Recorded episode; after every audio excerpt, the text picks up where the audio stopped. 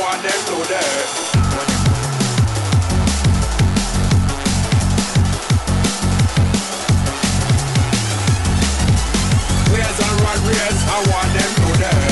Footcast, el espacio del fútbol centroamericano.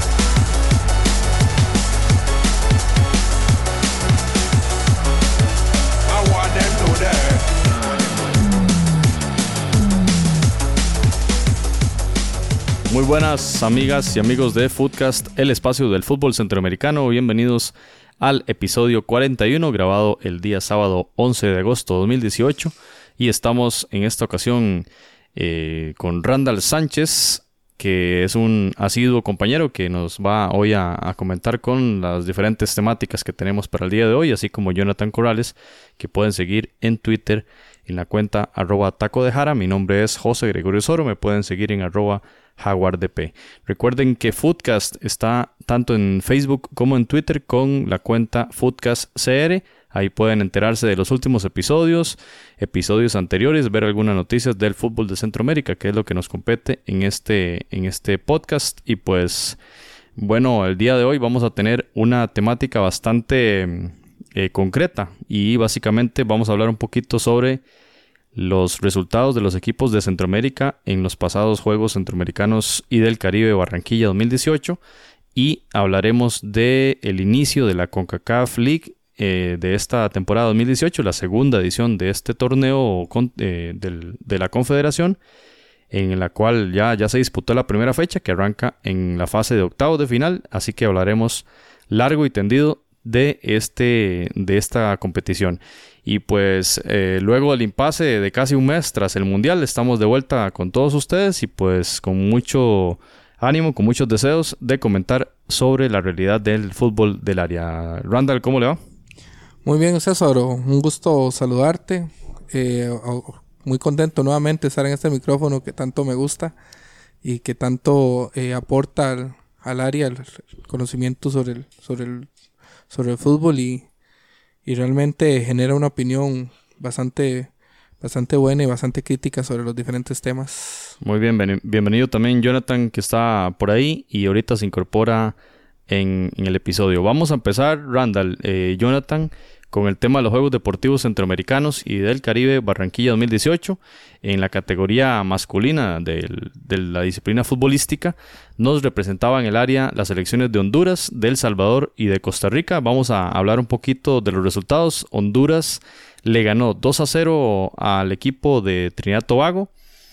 Y posteriormente, este, el equipo de Honduras derrota a la selección de Costa Rica 2 a 1 y ese resultado más el empate contra Honduras le dio la clasificación a la, a la siguiente ronda, ¿verdad? Recordemos que esta, este campeonato es bastante corto y llevaba, por supuesto que al ser una competición de juegos deportivos, el- los tres primeros lugares con el tema del medallero, ¿verdad? Pero Honduras digamos que hizo un, un buen papel, cae en la, en la semifinal contra Venezuela 1 por 0.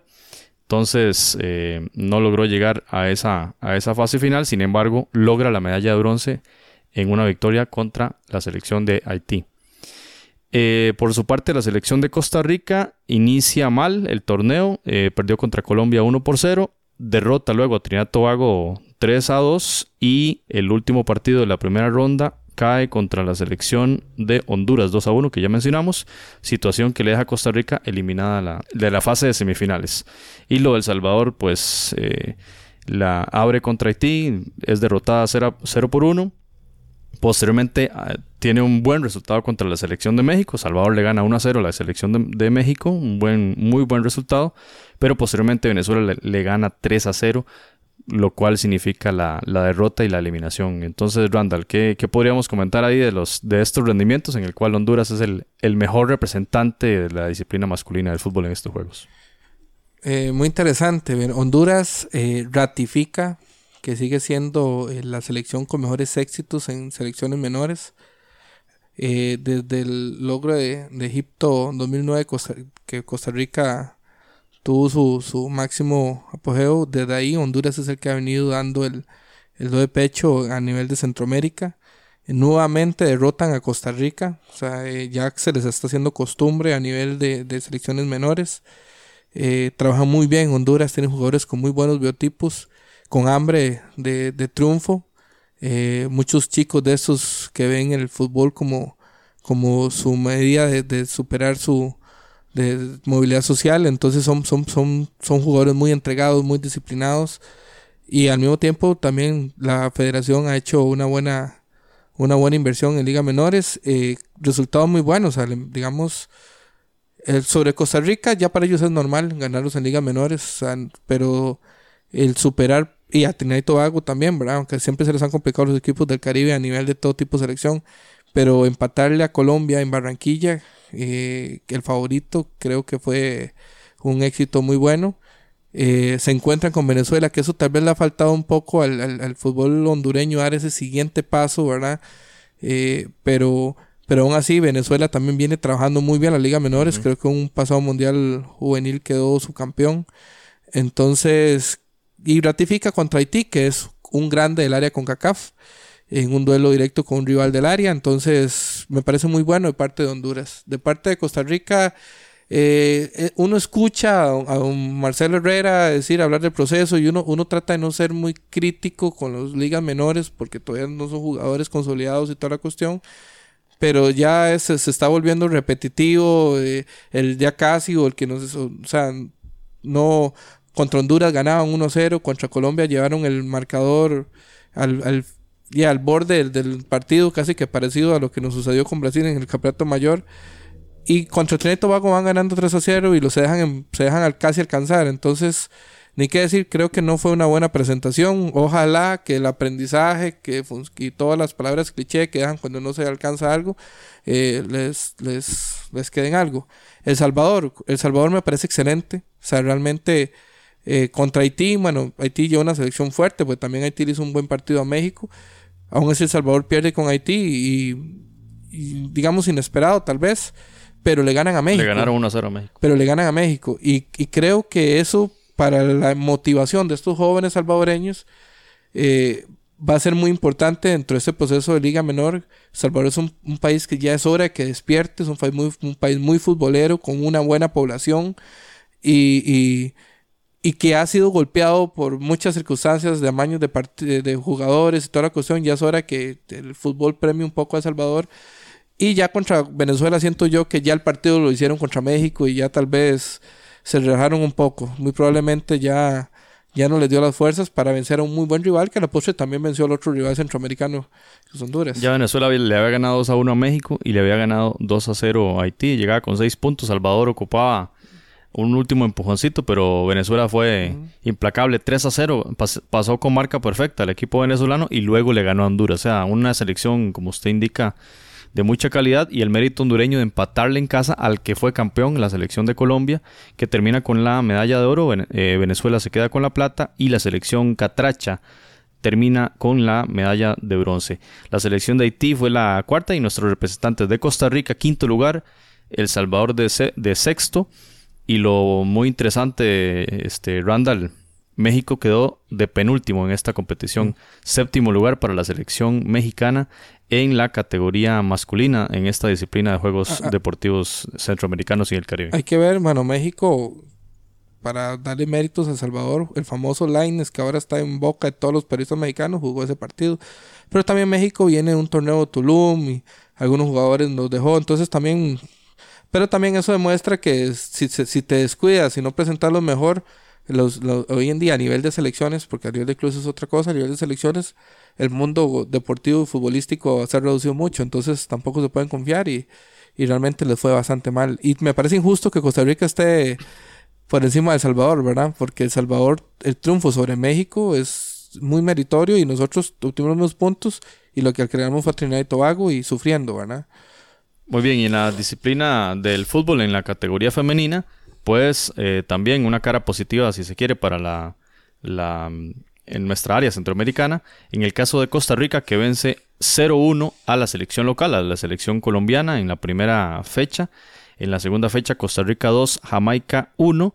Ya tenía 6 puntos en las dos primeras presentaciones y cierra esa primera ronda de juegos en la, eh, en la victoria frente a la selección venezolana 2 a 1. Así que la selección de Costa Rica marca perfecta en la primera ronda, llega a semifinales, juega contra Trinidad Tobago, a la cual derrota 2 a 0. Llegó invicta, llegó con, marca perfecta a cuatro partidos, cuatro eh, triunfos y jugó la final contra la selección mexicana y la selección de Costa Rica que iba ganando 1 a 0, al final cae en un apenas 5 eh, minutos la selección de México logró darle vuelta al marcador y ya psicológicamente la selección costarricense no pudo responder, pierde 3 a 1 y México queda con la medalla de oro y Costa Rica con la medalla de plata. En el caso del otro representante se trata de la selección de Nicaragua, era el, único otro representante centroamericano.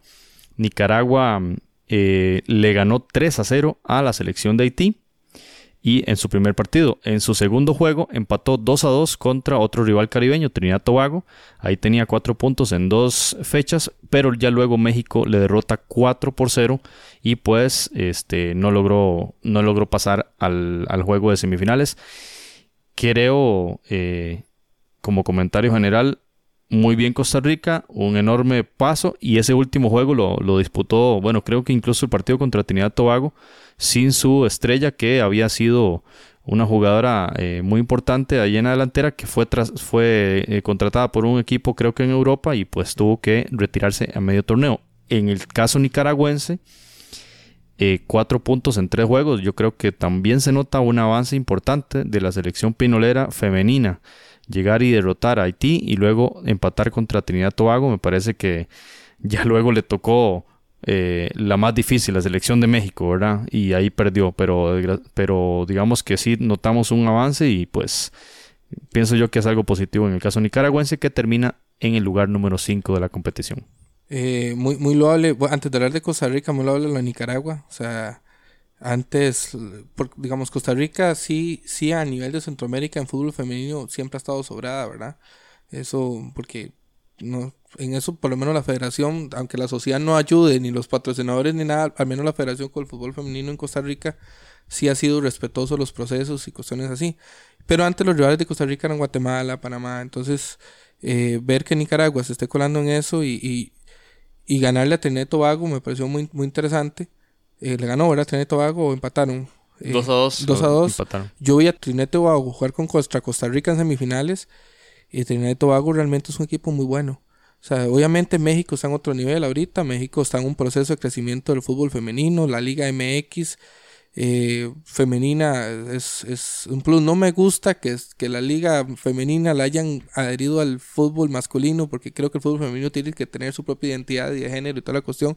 Pero aún así, esa fue la estrategia que encontraron y está haciendo crecer mucho el fútbol femenino allá. Entonces, ya también era de esperarse que un, una selección que, no creo que tenga un campeonato interno fuerte, si no lo tenemos nosotros tan siquiera, entonces creo que es un gran logro. Y la selección femenina eh, sigue, sigue, sigue despertando pasiones solo cuando nos conviene a la, a, la, sociedad, ¿verdad? Cuando ellos ganan, porque nadie va a verlas jugar en los campeonatos nacionales, nadie sabe ni cómo se llaman los equipos de primera división de fútbol femenino, y aún así estas chicas, eh, yo se lo decía a mi esposa un día conversando que en Costa Rica el fútbol femenino me gusta mucho porque, la, porque ellas eh, lo, el, fútbol no es, su, no es su pasión, eh, no es su carrera, ellas, el fútbol es un instrumento, como lo dijo Chile creo una vez, para estudiar, para conseguir un trabajo, para, para principalmente por becas y cuestiones así, entonces son, son, son, son chicas que realmente sienten la pasión por el deporte.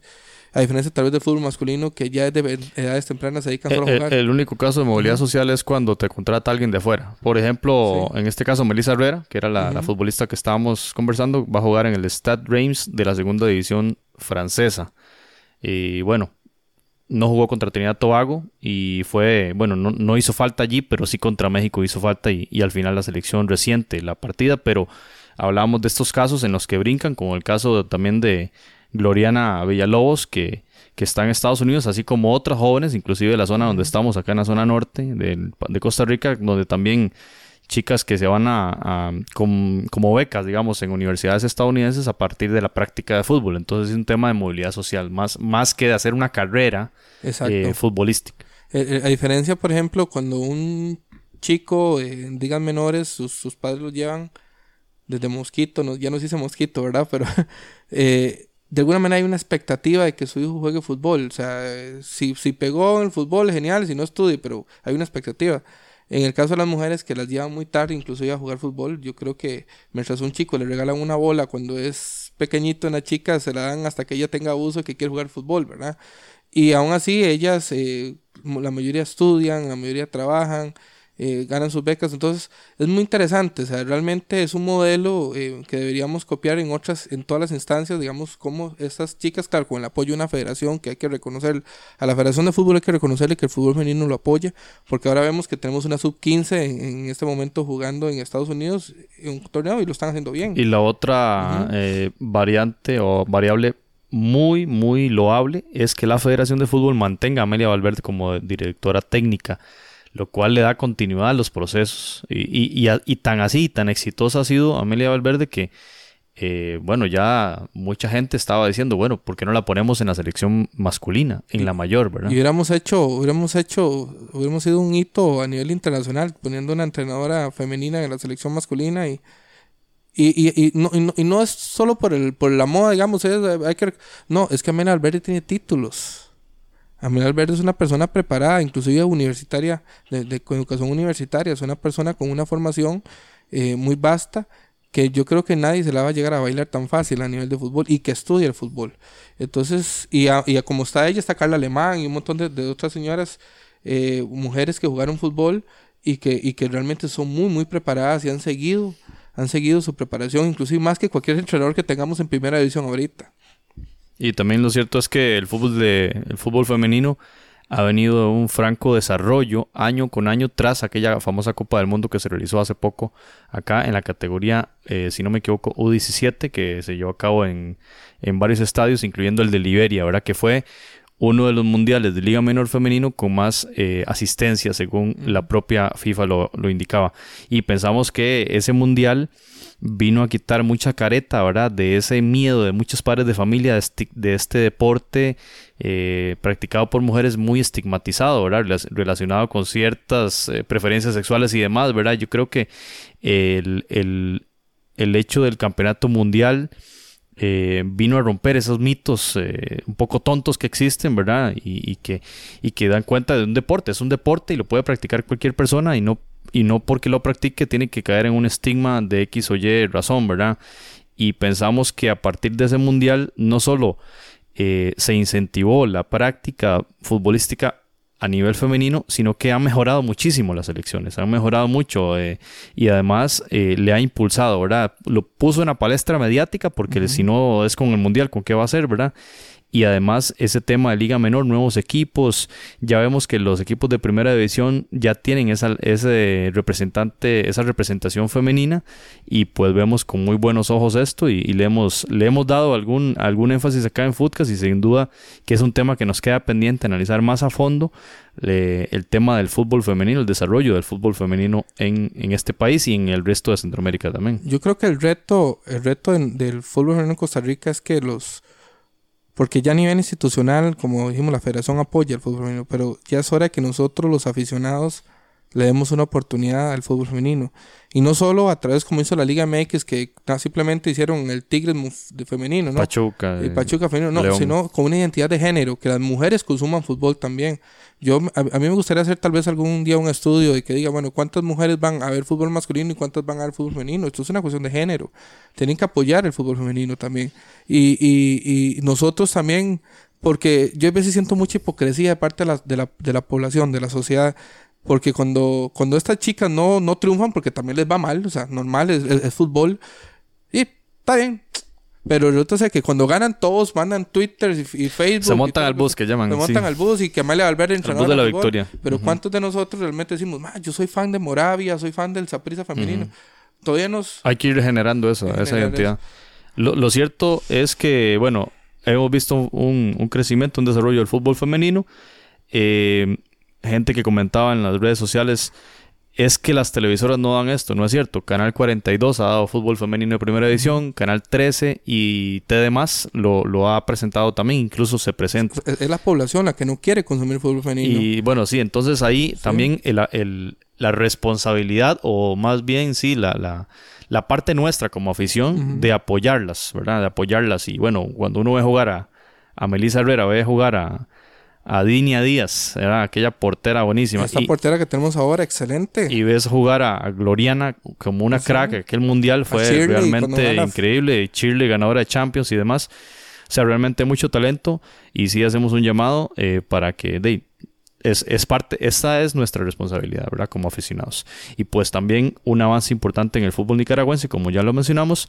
Nicaragua termina de quinto lugar, Costa Rica de segundo en la disciplina del fútbol en categoría femenina de estos Juegos Deportivos Centroamericanos y del Caribe Barranquilla Y 2018. aquí, Pasa- ve- y aquí vemos, por ejemplo, que Nicaragua está creciendo en masculino con el trabajo de Henry Duarte y en femenino también están dando de qué hablar. Entonces, para que Sí. mucha gente que cree que ya las superioridades y jerarquías van a estar establecidas y escritas en piedra, no, esto es una cosa dinámica. El fútbol y como cualquier otro deporte, ningún país, ningún equipo puede quedarse dormido.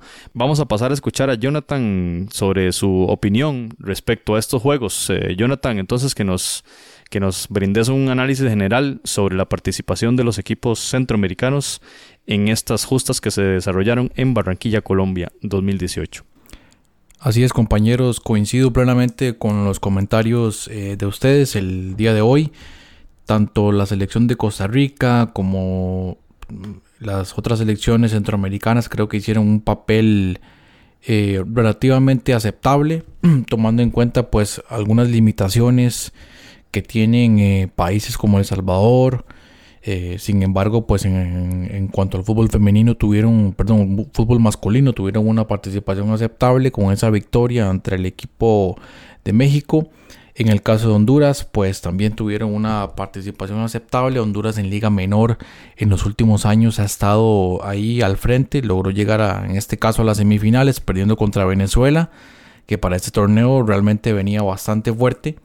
Y pues finalmente el equipo venezolano llegó y obtuvo la, medalla, la medalla de plata. Honduras se queda con esa medalla de bronce al derro- derrotar a la selección de Haití en, esa, en ese partido de, por el tercer lugar.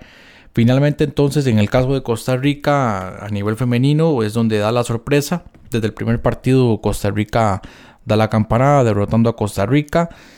Luego una victoria bastante importante contra la selección de Jamaica, un poquito más complicado ese partido para las muchachas y eh, el partido contra Venezuela donde ya Costa Rica empieza a despegar y eh, se da finalmente pues el pase a las, a las semifinales en donde Costa Rica derrota a la selección de Trinidad y Tobago dos goles por cero y en la final cae ante la selección de México. Definitivamente pues México era la, la selección a, vencer en este, eh, en este campeonato de, los Juegos Deportivos de Barranquilla. Pero finalmente pues eh, se lleva entonces la victoria, Costa Rica medalla de plata. Y también destacado lo de la selección de Nicaragua, que en fútbol femenino, como ya lo decía anteriormente Randall, eh, Nicaragua pues en los últimos años ha venido presentando selecciones muy fuertes a nivel femenino. Añadiendo nada más al comentario, escuchaba hace algunos días Amelia Valverde, la entrenadora de la selección de Costa Rica, donde se mostraba pues ligeramente sorprendida, ¿verdad? Por el rendimiento. Creo que muy con los pies en la tierra. Eso me gustó mucho. Es decir, sabiendas que, eh, a sabiendas que la selección pues sí iba bien preparada o la mejor preparación posible, pero nunca se, nunca pretendieron ir a obtener una medalla. Siempre fueron con, con los pies en la tierra, sabiendo que tenían otros objetivos y el objetivo es clasificar a la, al campeonato del mundo, tanto bueno al nivel mayor que va a ser en Francia. Entonces ese es el objetivo de esta selección, ese proceso. Algunas de estas muchachas van a estar en esa eliminatoria que empieza ya eh, dentro de muy poco y por lo tanto estos, estos juegos deportivos les llevan a funcionar como una plataforma y eh, para eh, buscar ese rendimiento óptimo con la, con la selección y eh, para enfrentar esa eliminatoria, como, como, repito, va a ser dentro de muy poco para el Mundial Femenino que se va a disputar en Francia el próximo año, Mundial Mayor. Así que Costa Rica tiene grandes expectativas y también Amelia Valverde. Me gustó mucho, repito, esos pies en la tierra, a sabiendas que sí, se consiguieron cosas muy bonitas en Barranquilla. Sin embargo, esto no es nada aún hay otros objetivos más grandes y con un proceso de estas muchachas que vienen trabajando incluso desde el Mundial Sub-17, como ya ustedes lo decían antes, ese fue un antes, un después en el fútbol femenino eh, costarricense y poco a poco empezamos a ver que eh, las, seleccionadas ya son futbolistas profesionales, que era algo que anteriormente no se tenía. Y por qué no, tanto como lo decían eh, ustedes compañeros, que el fútbol costarricense a nivel femenino vaya por ese rumbo del profesionalismo, teniendo equipos realmente profesionales y todas esas limitantes que tienen en este momento vayan desapareciendo. Bien, muchas gracias Jonathan. Vamos a pasar ahora al segundo tema que nos convoca en este episodio 41 de Footcast y es el arranque de la Liga CONCACAF 2018. Recordemos, el año 2017 inicia una nueva competición de clubes en la Confederación que básicamente son los clubes de una, digámoslo así, entre comillas, segunda, segunda categoría. Esos clubes que la CONCACAF no quiere que vayan a jugar contra los más grandes, no quiere un, un América contra Belmopan Bandits, ¿verdad? Entonces, pongamos primero a eliminarse a estos clubes centroamericanos y del Caribe y que el campeón pase a la Liga de Campeones. Básicamente ese es el formato. Es un formato que arranca de una en octavos de de final no hay emparejamiento, no hay eh, cruces de grupos, sino emparejamiento directo, eliminatoria directa y empieza, y empieza directamente, como hemos indicado, en octavos de final.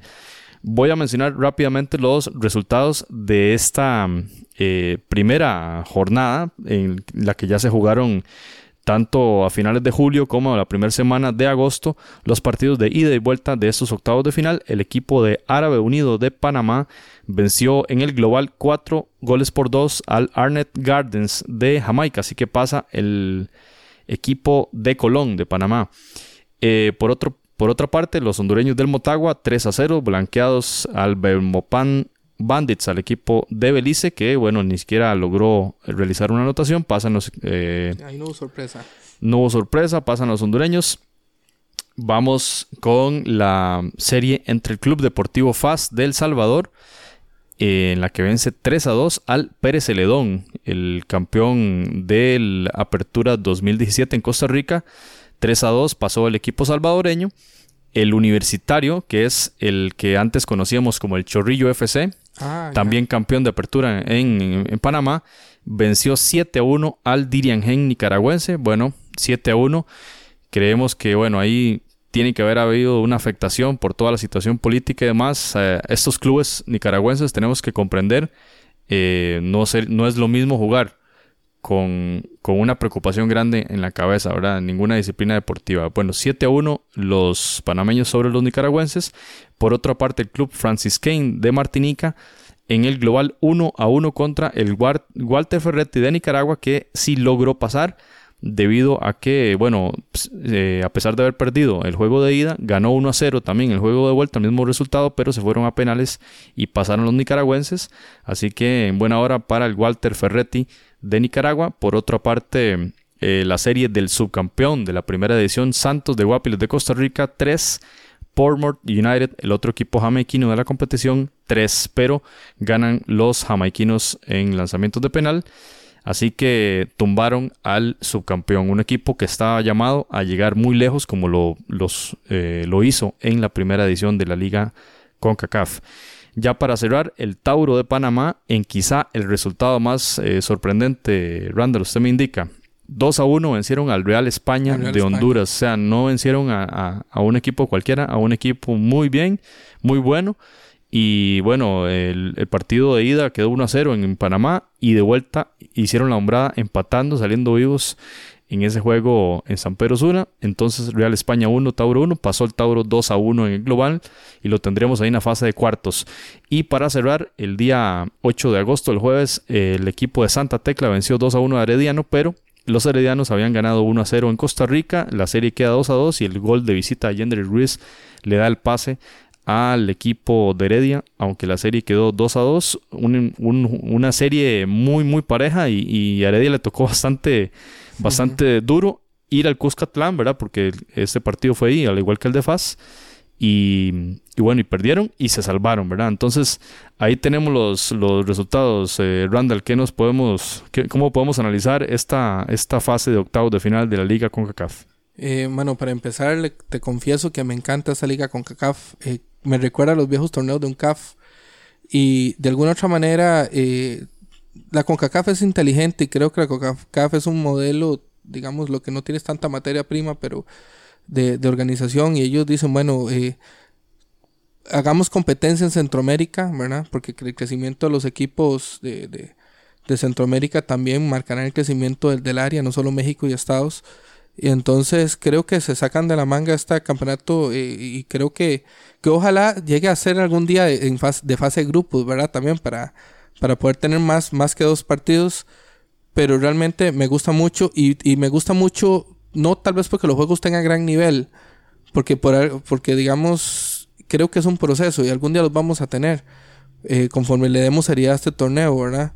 Pero también nos permite a los yo me imagino que también a los hermanos centroamericanos, no solo a nosotros de aquí en Costa Rica, abrir las vendas de cómo están los otros campeonatos. Porque, por ejemplo, la prensa nacional en Costa Rica nos venden que somos una superliga a nivel de Centroamérica. Y ya vimos, por ejemplo, cómo el Pérez León, eh, por ejemplo, sufrió y perdió contra un equipo grande de Salvador, histórico, con más títulos, como es el FAS eh, futbolistas eh, asociados santanecos, es como se llama, ¿verdad? FAS. Y, y demostró, por ejemplo, que, que, que, que, en El Salvador se juega muy buen fútbol y lo vimos con el Santa Tecla también. El Santa Tecla eh, a Herediano lo hizo pasar mal los dos partidos. No solo, no solo el de no, vuelta. juegan muy buen fútbol. Muy buen fútbol. Sí. Y, y, también El Salvador está invirtiendo en técnicos. Digamos, eso, eso también hay que tomarlo en cuenta. Después de todo este cambio generacional que tienen que hacer forzados, eh, por, por tanto amaños de partidos, de jugadores y todo, El Salvador ha, empezado a producir buenos jugadores, ha traído eh, extranjeros que les, les complementan y ha, y ha, empezado a traer buenos, buenos técnicos que yo vi realmente, a diferencia de los equipos salvadoreños de hace 3, 4 años, vi equipos muy rápidos jugando fútbol, con muy buen toque de balón y muy, y muy, muy inteligencia. A mí el, el Santos no me sorprende tanto, te lo digo por qué, porque siento que el Santos de Guapeles no no le dio la seriedad a este torneo. Creo que es el único equipo en el mundo que compite un torneo internacional despidiendo a sus mejores jugadores del torneo anterior, porque no estaba ni Cúniga, ni Lagos, ni este que está con San Carlos Obando, ni, o sea, varios jugadores buenos, Adams, o sea. Eh, Ian Smith, vendido al extranjero. Smith, y, eh, o sea. Eh, Wilmer Azofeifa. Sí, Wilmer Azofeifa sí, sí estuvo en la serie, creo, me parece, pero pero entonces fue a jugar con. Porque ya, creo que el negocio del Santos va a ser formar jugadores. Ya vimos que por ahí va. Es una lástima porque eh, eh, ganar un torneo internacional también te da prestigio. Y, y también te da, te da, te da cierto estatus, como en su momento lo tuvo el Punta Arenas cuando ganó un CAF, ¿te acuerdas? Que Punta Arenas vino y, y dio un paso y, y, compitió los siguientes torneos nacionales y por circunstancias lo dio. Y a nivel de los equipos hondureños, bueno, eh, perdón, panameños, esto, lo, como lo dije anteriormente, me gusta este torneo porque nos quita vendas. Panamá lo que le hacía falta en su, digamos, a nivel de selecciones había crecido, había experto, pero lo que le hacía falta a ellos era su campeonato nacional y ahora estamos viendo tres equipos, el único equipo que metió más de uno y no solo metió más de uno, metió los tres. Entonces, eso demuestra, por ejemplo, que algo se está haciendo bien en Panamá y que deberíamos ponerle ojo los demás eh, selecciones de Centroamérica, eh, perdón, eh, ligas de Centroamérica, porque algo están haciendo bien. Desde ese, desde ese tiempo se están, el, el, el Árabe Unido lo vimos jugar aquí. en Costa Rica hizo su pretemporada igual que el Tauro, y son equipos muy buenos, muy competitivos. Le ganaron a, a la liga, por ejemplo, Liga Deportiva de la Valencia. Imagínense, y es un equipo de los que más invierte dinero en Costa Rica. No vamos a decir que el que esté mejor porque ha pasado un bache, pero invierte dinero para estar mejor. Y entonces, no sé, creo que este torneo hay que darle hay que darle un poco más de, de, apoyo porque es el que nos va a hacer crecer, pienso yo. En el tema de Santos eh, es interesante, sí, eh, seguíamos eh, el año anterior, bueno, cuando empezaba este, este podcast, le dimos un seguimiento bastante profundo el tema de Santos, ¿verdad? Llegar a esa final contra Olimpia, ganar, ganar en, en, en Honduras, 1 a 0. Luego la final acá, bueno, un poco accidentada, ¿verdad? El 1 a 0, luego los penales, pero lamentable no, no haber campeonizado. Sin embargo, uno esperaba que al haber tenido un rendimiento tan alto, pero tan alto la vez anterior, eh, hubiese eh, seguido esa línea el equipo santista y con contrataciones de peso, más allá de las enormes bajas que, que ha tenido, ¿verdad? Pero sin duda, Jonathan, que el, eh, perdón, Randall, que el clavo que usted usted ha dado en el clavo, ¿verdad? Que es el modelo de gestión de club, yo creo que está muy claro, ¿verdad? Y, eso tiene un costo y el costo es eliminaciones como esta. Y el modelo de gestión está muy claro, llegar a, llegar a la ronda final en el campeonato nacional, eh, intentar clasificar a la liga con CACAF, ¿verdad? Y lograr vender jugadores, uno o dos jugadores que, que usted venda por año y logra mantener el club, ¿verdad? Ha hecho un buen, un buen ejercicio, una buena gestión. El Club de Santos lleva, Randall, ¿cuántos años lleva clasificando? ¿Cuántos torneos a, cuadrangulares, verdad? Mucha gente le critica, pero ¿para qué llega ahí si luego pierde? Bueno, usted tiene que tener como meta llegar a, donde más alto pueda, llegar. O sea, no, eh, esa crítica me parece a mí súper eh, superficial, eh, mal, malísima, no tiene fundamentos. usted, usted, como decimos acá, la pulsea hasta donde pueda llegar. Eh, en el caso de la Liga CONCACAF anterior, 2017, llegó a la final y casi estuvo a nada de ganarla. Y, podemos decir que el Santos ha sido en el Campeonato Nacional en los últimos dos o tres años más protagonista que dos equipos grandes de Costa Rica, que es la Liga y Cartago, por ejemplo. Totalmente, ha sido protagonista en, muchas ocasiones y bueno, y, esa, ese tema Ian Smith que hasta jugó minutos en el Campeonato del Mundo de Rusia 2018 da cuenta de la, de la gestión. No cualquier club puede decir eso, ¿verdad? Que mi jugador que, estuvo acá en mi club el, torneo anterior jugó y disputó minutos en el mundial. Y para un club no tradicional eh, es, es todo un logro. En el caso eh, de los panameños, eh, tendremos entonces a tres, como ya lo indicaste, Randall. Este, Tauro, el Club Universitario y el DAO, el Árabe Unido. Eh, y los tres van a estar en series, en series distintas. Es decir, hay una alta probabilidad de que se cuele un equipo panameño en semis. ¿Y qué le dice a usted eso? A mí lo que me indica es que hay un desarrollo franco del fútbol panameño, quiéralo ver o no quieran, o no quieran ver. Cuando los equipos de Honduras y de Costa Rica sigan pensando que con la camiseta van a ganar, están muy equivocados porque en cualquier momento uno de estos clubes se vuelve muy grande y van a seguir llegando ahí a las, a las series y a las instancias finales. Recordemos en torneos de CONCACAF, en los de Liga de Campeones han derrotado incluso al equipo de Rayados de, ah, Monterrey, por ejemplo. O sea, han tenido unas buenas participaciones. siguen sin aceptarlo allá. Sí, en México. Sí.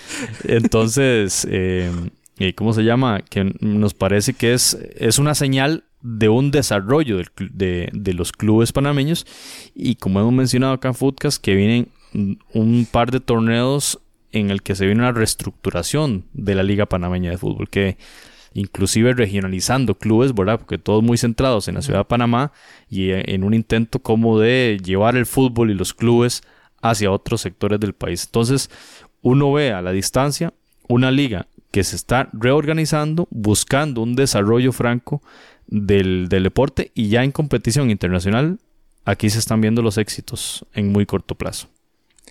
Eh, lo, volviendo, digamos, eh, también eso le abre a uno un poco los ojos de cómo está trabajando Centroamérica. Vamos a ver cómo, cómo regresan los equipos guatemaltecos cuando tengan que volver al torneo. Que según he escuchado de gente que estaba vinculada a Guatemala, ese receso les ha hecho bien, ¿verdad? Para reestructurar y un montón de cosas. Y como usted dice, ya Costa Rica, bueno, Honduras siempre, Honduras siempre ha sido un equipo, eh, sus equipos, los equipos hondureños siempre han sido competitivos por naturaleza porque la estructura de la liga hondureña eh, les ha costado mucho en infraestructura y un montón de cosas, por eso exportan tanto jugador. Pero una liga que se creía superior en infraestructura y un montón de cosas como la nuestra, la costarricense, nos están dando una lección muy, muy importante que, de que en el resto de Centroamérica se está trabajando, América Central se está trabajando bien. Incluso el Bemolpar Pandes ya está compitiendo. Y, es un país muy pequeño, el ICE, pero, pero es, es interesante. Y ver, por ejemplo, cómo es la realidad de un equipo chico en Costa Rica como lo del Santos, que sea, para seguir sobreviviendo tiene que vender. Y va a competir a un torneo internacional con sus ligas menores prácticamente. Entonces, eh, también eso, y que dos, de nuestros equipos nacionales no jugaron en sus estadios propios. Y digamos, y entonces eso dice, qué diferente tenemos nosotros del resto de Centroamérica. Es correcto, es un buen análisis. Pérez León juega contra este contra este equipo salvadoreño en el estadio de La Juela, en el Alejandro Morera Soto, a unos 150 kilómetros de, San Isidro del General. Y, unos días antes había disputado un partido de liga en ese mismo estadio eh, como local. Como local, precisamente por una cuestión, suponemos que estratégica para permanecer allí, no desplazarse y no cansar mal a los jugadores, pero al final no sirvió de nada. Pero el punto suyo yo lo entiendo. ¿Por qué no jugar en casa? Bueno, porque quizá los eh, el estadio no está listo según los requerimientos de la, de la, de la CONCACAF. Al igual que en el caso de Santa Tecla y, y FAS, quizá, ¿verdad? Que ambos jugaron en el Cuscatlán, pero la pregunta es muy válida. ¿Qué diferencia hay, verdad? Esa venda hay que quitársela. O sea, aquí yo creo que hay que partir de, de ese hecho de que es una competencia y no hay aquí, quizá, con excepciones, ¿verdad? Eh, rivales que tengan ese cartel de, de favoritos. En este caso, yo diría tal vez Motagua y Heredia, ¿verdad?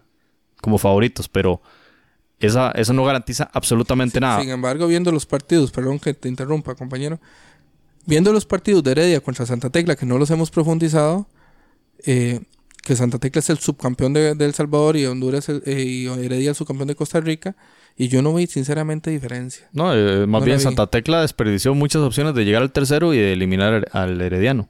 Y de Herediano hecho, con la mejor planilla de este país, de Costa Rica, la, la más cara, con jugadores mexicanos probados en primera división y aún así. Sí, no se vio una, una diferencia muy amplia, apenas 1 a 0 en el juego de ida, en el cual también Santa Tecla tuvo muchas opciones de gol. Realmente Santa Tecla pudo dejar en el camino al equipo herediano. Y merecía, lo, lo podía tener merecido. Yo creo que aquí los hondureños y los ticos, ¿verdad? Que muchas veces, ¿verdad? Se ha mencionado, Vox Populi, que son los, los mejores clubes de, del área. Bueno, quizá los, los títulos dan cuenta de ello. El Olimpia, dos veces campeón de CONCACAF, el Saprissa tres veces, el equipo de Alajuelense también. Eh, Cartago. Cartago fue una vez, creo que Alajuelense no sé si fueron dos veces. Dan cuenta de eso, ¿verdad? De, de, una superioridad, pero eso es la historia y la historia es dinámica también. Y vemos ahora, por ejemplo, que el Tauro elimine al Real España. Para mí ese es el golpe duro de esta liga, ¿verdad?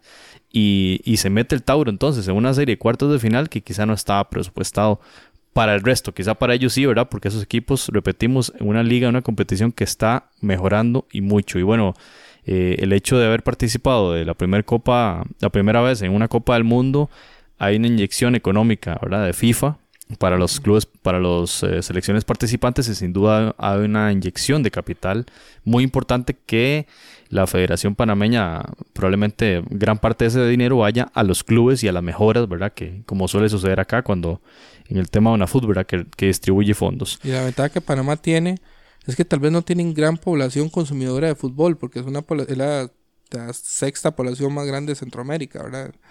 Pero también tiene una ventaja que es una, un país muy comercial, digamos, entonces, a nivel de patrocinios y además no tienen tantas trabas como pueden, pueden tener un país como el nuestro en, para poder invertir.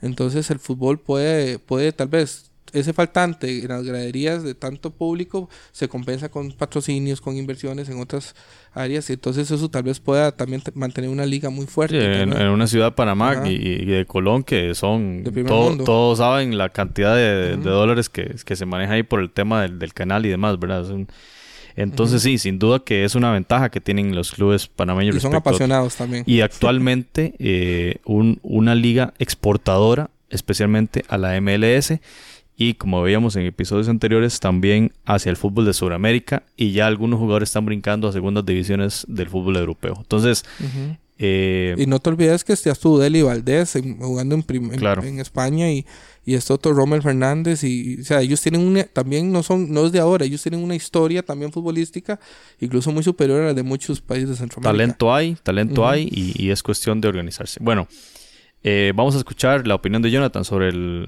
el, los resultados de estos octavos de final de la Liga CONCACAF, su opinión en general sobre estos, estos cruces y estos resultados que llevaron a la clasificación de tres clubes panameños a, la, a los cuartos de final de la Liga CONCACAF 2018. Bien compañeros, definitivamente eh, yo tengo que coincidir con algunas de las eh, de los temas que han comentado en, en este episodio. Me parece que hubo cierto menosprecio de parte de la prensa y afición hacia ciertos equipos centroamericanos. Eh, esto, ¿verdad? hablando desde el punto de vista costarricense, eh, tanto el equipo de Pérez Celedón como el Santos de Guapiles, creo que tal vez por la participación de, del Santos el año pasado llegaban un poco confiados. Sin embargo, el panorama fue muy distinto.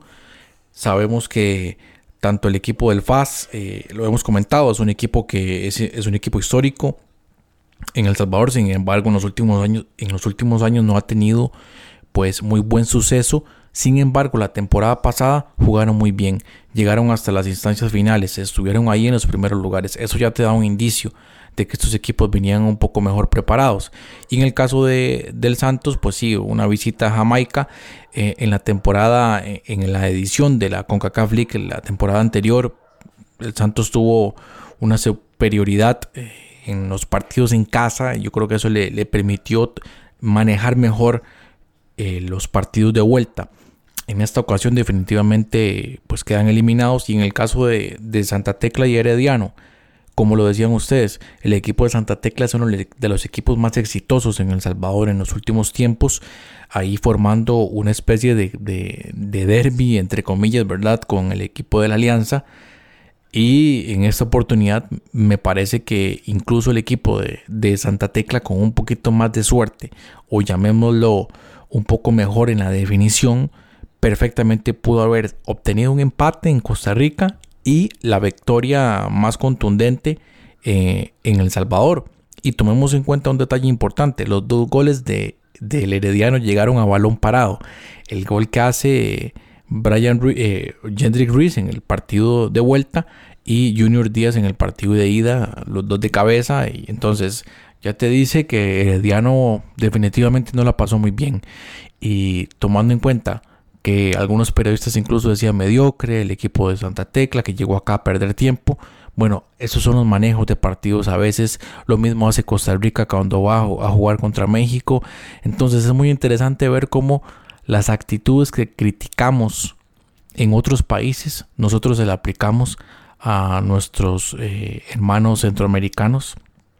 Y eso tal vez nos puede pasar la factura. Entonces, pues es mi comentario de momento. Eh, muy bueno lo de Panamá. Yo creo que para los que no se hayan dado cuenta, eh, CONCACAF viene realizando ciertos cambios en las formas de competición en el área.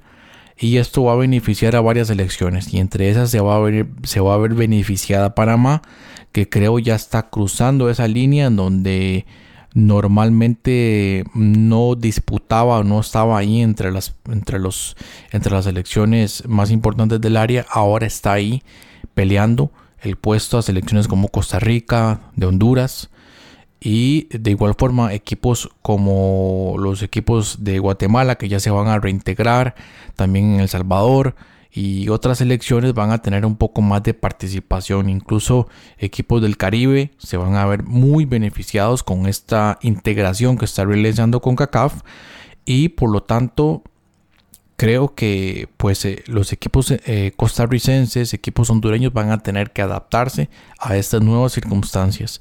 Ya no solamente ir a competir contra México, que era lo que se conformaban eh, algunos clubes, también pues eh, los cruces contra equipos de la MLS que ya en los últimos tiempos han empezado a, salir más respondones. Sabíamos que históricamente sí, el equipo de la MLS mayor poder económico y otras situaciones, pero a nivel internacional no habían eh, obtenido buenos resultados. Bueno, ok, de momento ningún equipo de la MLS se ha llevado el título de CONCACAF, pero ya los vemos ahí en, instancias finales, llegando a, competir también contra equipos de México de mucho peso y definitivamente de mayor poderío económico. Entonces, eh, por ahí va mi comentario.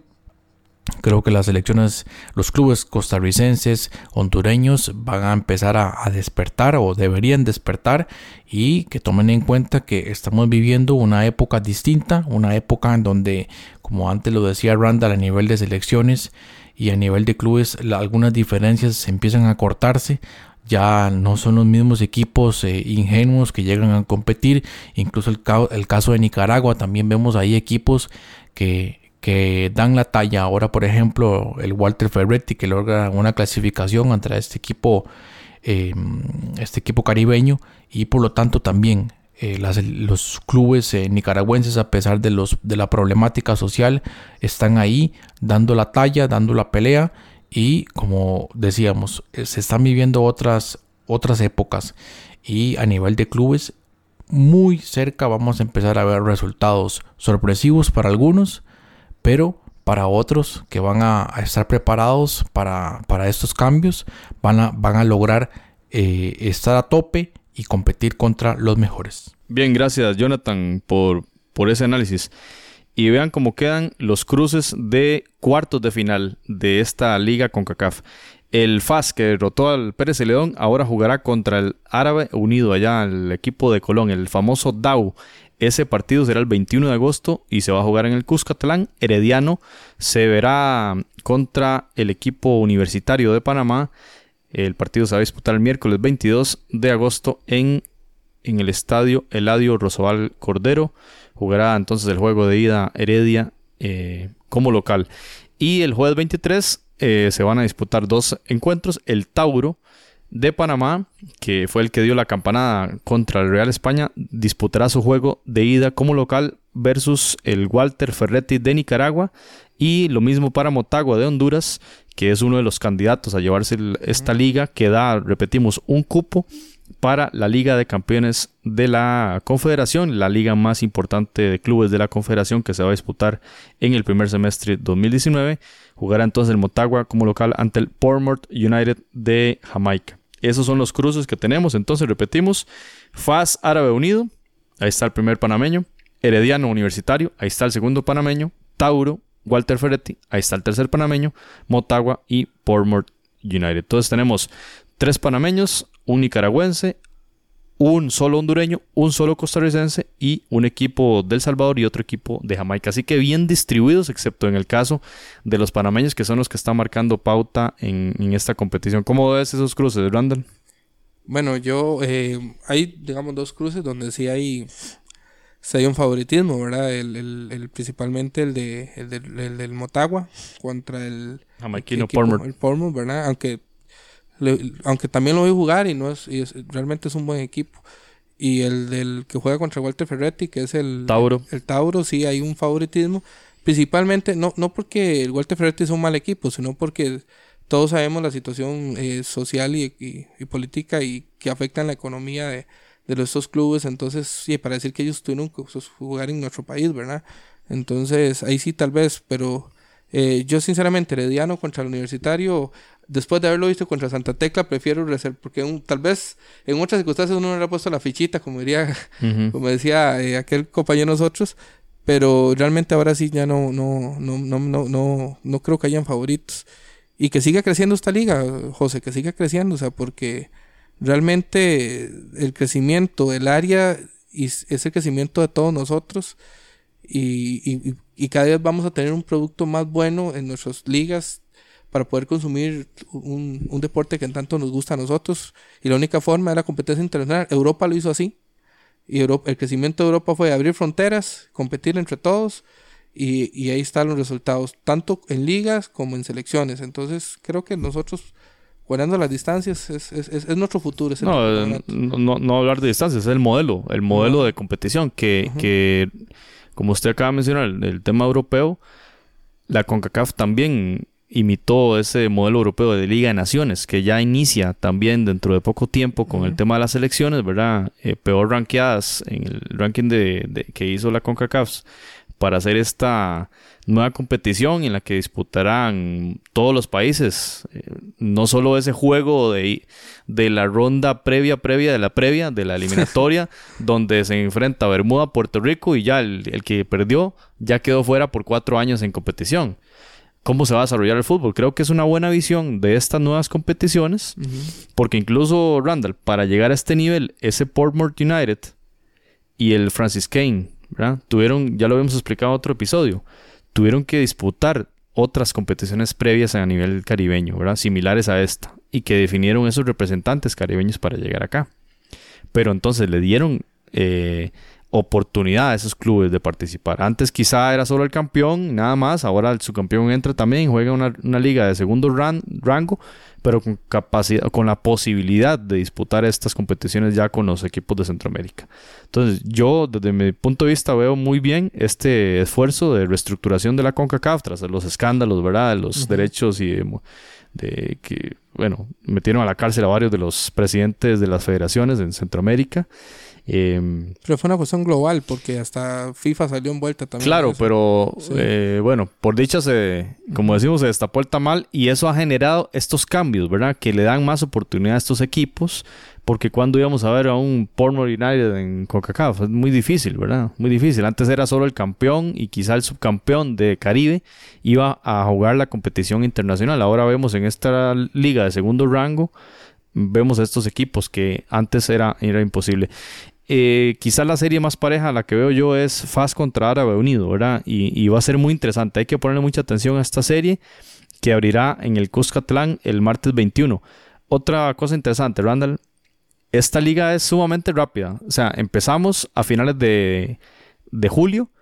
A finales de agosto ya estarán definidos los cuatro equipos de semifinales. ¿verdad? Wow. E- Es, algo muy rápido. Entonces, usted, en, en términos deportivos, el rendimiento que debe tener, la curva de rendimiento, ¿verdad? Eh, bueno, en un mes se juegan muchos partidos eh, de liga y, a mitad de semana el de liga, de liga con CACAF. Entonces, ¿cómo se da el tema de la planificación, verdad? Porque además las ligas se están iniciando en todos los países. Entonces es un tema también de rendimientos y de planificación. Y bueno, estar en semifinales ya que se van a disputar muy probablemente en el mes de septiembre y de octubre, ya les dará un poquito más de, de respiro a los equipos y estar en un mejor, digamos, una mejor curva de rendimiento. Pero eso, eso es parte del desarrollo que quiere generar la CONCACAF, porque, por ejemplo, en Europa, no sé, guardando las distancias y los tamaños de los clubes, y, eh, hacen eso, juegan hasta 3, 4 torneos.